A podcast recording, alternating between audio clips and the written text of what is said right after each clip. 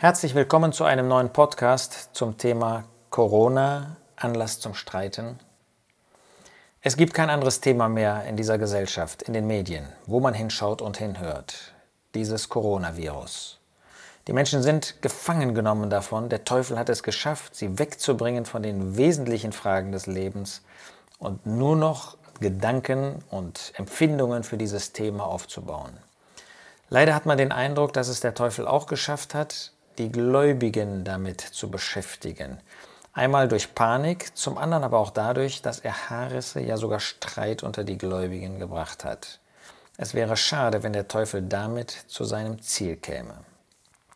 Zuerst aber kurz zu dem Eingangsthema. Die Menschen sind gefangen genommen. Eigentlich sollte man denken, die Angst führt sie dahin, die Panik bringt sie dazu, nachzufragen, ja, was ist, wenn ich sterben muss? Wo komme ich dann hin? Aber der Teufel ist so geschickt, dass die Menschen diese Frage nicht stellen, dass man kaum durchkommt zu ihnen damit. Aber wir haben den Auftrag und lasst uns diesen Auftrag wahrnehmen, die Menschen mit dem Evangelium der Gnade Gottes bekannt zu machen. Das macht sie nicht gesund, aber es gibt ihnen eine Hoffnung und hoffentlich Vertrauen. Es gibt ihnen einen Retter und ewiges Leben. Die Menschen selbst sind in totaler Ratlosigkeit, in Verlegenheit. Der Jesus hat das vorhergesagt für eine Zeit, die für uns noch zukünftig ist. Er sagt, und das lesen wir in Lukas 21, Vers 25, es werden Zeichen sein an Sonne und Mond und Sternen und auf der Erde Bedrängnis der Nationen in Ratlosigkeit bei dem Tosen und Wogen des Meeres. Ja, diese Ratlosigkeit, die dann einmal vollkommen offenbar wird, die sehen wir jetzt. Anscheinend kennt man noch nicht viele Details von diesem Virus. Und obwohl wir wissen, dass der Influenza-Virus viel, viel mehr Menschen betrifft, auch viel mehr Todesfälle zur Folge hat, erleben wir jetzt eine Panik, dass man sich nicht mehr treffen kann, dass nur noch teilweise in Bundesländern 75, in Polen 50 Menschen zusammenkommen dürfen. Es ist ein solcher Hype, der mit diesem Thema geschieht und der die Menschen in Panik und Angst versetzt. Wer das vorher nicht hatte, kommt eigentlich jetzt dazu. Das ist das Wirken des Teufels. Ratlosigkeit bei den Menschen hat er bewirkt. Der Jesus zeigt uns das in seinem Wort. Herodes, Lukas 9, Vers 7, war ratlos. Später finden wir religiöse und politische Führer, Apostelgeschichte 5, Vers 24 oder 25, Vers 20, die auch ratlos wurden. Und es besteht die Gefahr, dass auch wir Christen einer solchen Ratlosigkeit einheimfallen können. Bei den Jüngern war das so. Eigentlich hatte der Herr ihnen gesagt, er würde sterben und nach drei Tagen auferstehen. Aber als sie dann an dem leeren Grab waren, man liest das in Lukas 24, Vers 4, waren auch sie in Verlegenheit gekommen, ratlos.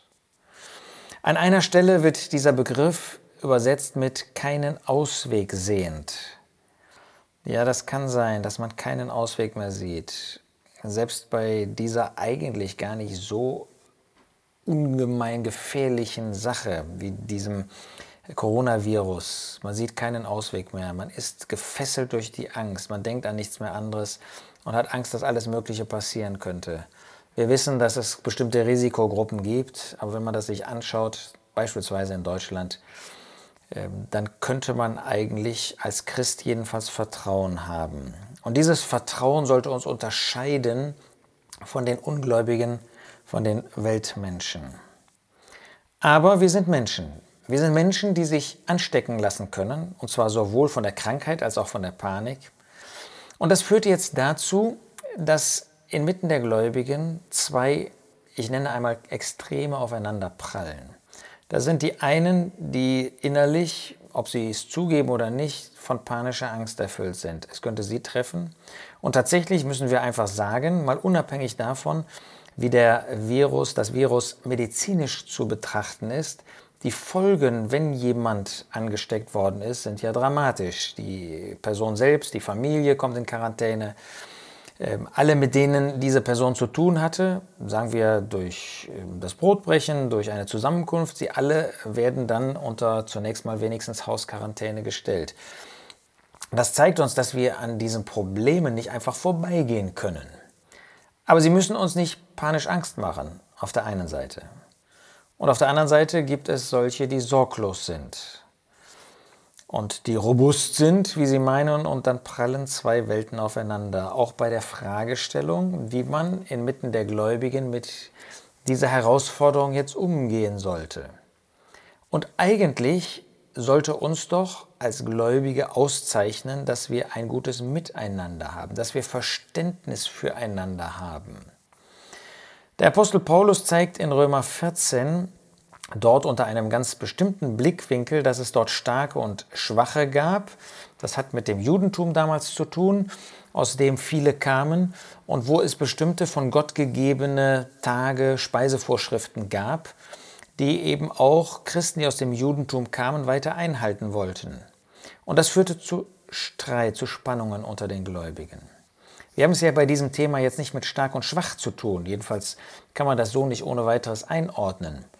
Aber in diesem Sinn sind natürlich die Schwächeren nicht geistlich schwächer, sondern äh, an der schwächeren Seite, die eine gewisse Sorge vor der Ansteckung haben, ähm, weil wenn sie ihren Gedanken nicht durchsetzen können, sie dann natürlich umso mehr Angst haben.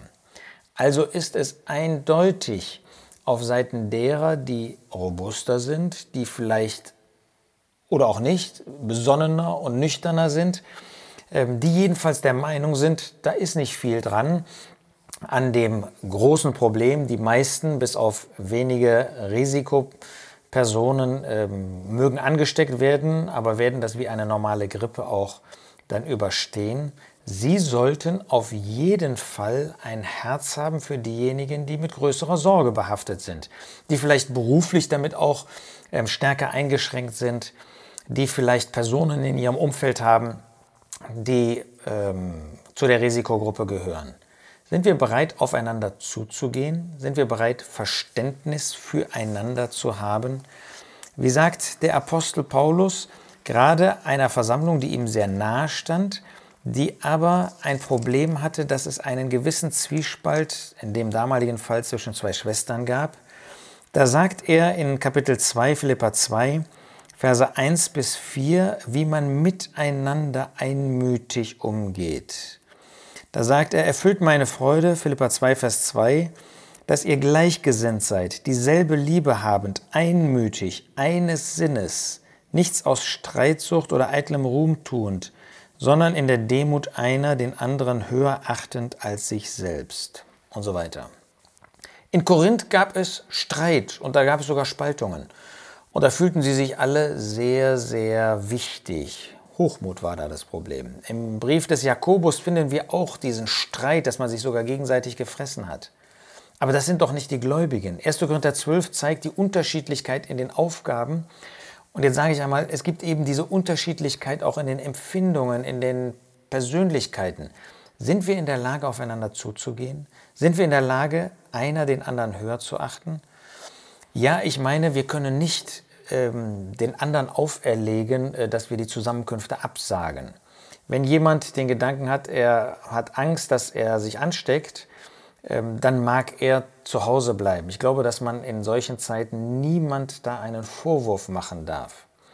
Aber wenn andere den Befehl, den Auftrag, der in Befehlsform gesagt wird, tut dies zu meinem Gedächtnis, ernst nimmt und danach handeln möchte, äh, dann können wir auch diesen Auftrag ausfüllen. Wir haben nicht die Verpflichtung, in großer Zahl zusammenzukommen.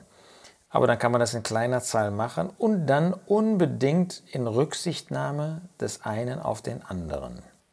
Erweisen wir uns da als Gläubige oder geben wir dem Teufel und unserem Fleisch den Platz, dass durch solch eine Sache Streit entsteht und Streit gepflegt wird?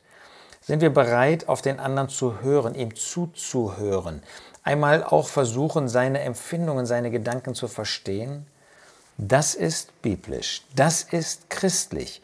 Wir können auf der einen Seite sagen, ein Christ vertraut dem Herrn. Das ist das typische Kennzeichen eines Gläubigen, dass er vertraut, dass er vertrauensvoll ist zu dem Herrn. Aber ein zweites Kennzeichen ist, dass er Liebe seinem Bruder, seiner Schwester gegenüber hat, dass er auf ihre Empfindungen, auf ihre Ängste eingeht. Sind wir dazu bereit? Ja, ich möchte abschließend sagen, wir dürfen Vertrauen haben.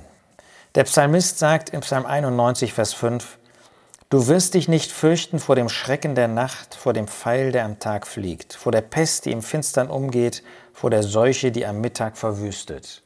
Der Apostel Paulus sagt uns in Römer 8, dass uns nichts, auch keine Krankheiten, keine äh, Ängste, keine Gefahren, äh, nicht mal Tod und Leben von der Liebe des Christus und von der Liebe Gottes scheiden können. Insofern wollen wir Mut fassen, wollen wir Vertrauen haben zu dem Herrn aber wollen nicht die Möglichkeiten, die mit der Verbreitung dieses Virus zu tun haben, übersehen und wollen deshalb nicht übereinander herrschen, wollen nicht verachten oder richten, sondern wollen ein gutes Miteinander haben, gerade an den Orten, wo wir sind.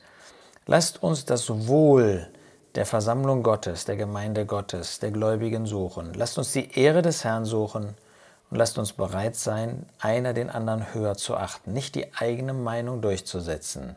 Das wird von dem Herrn gesegnet werden. Das ist ein Weg in Verherrlichung seines Namens.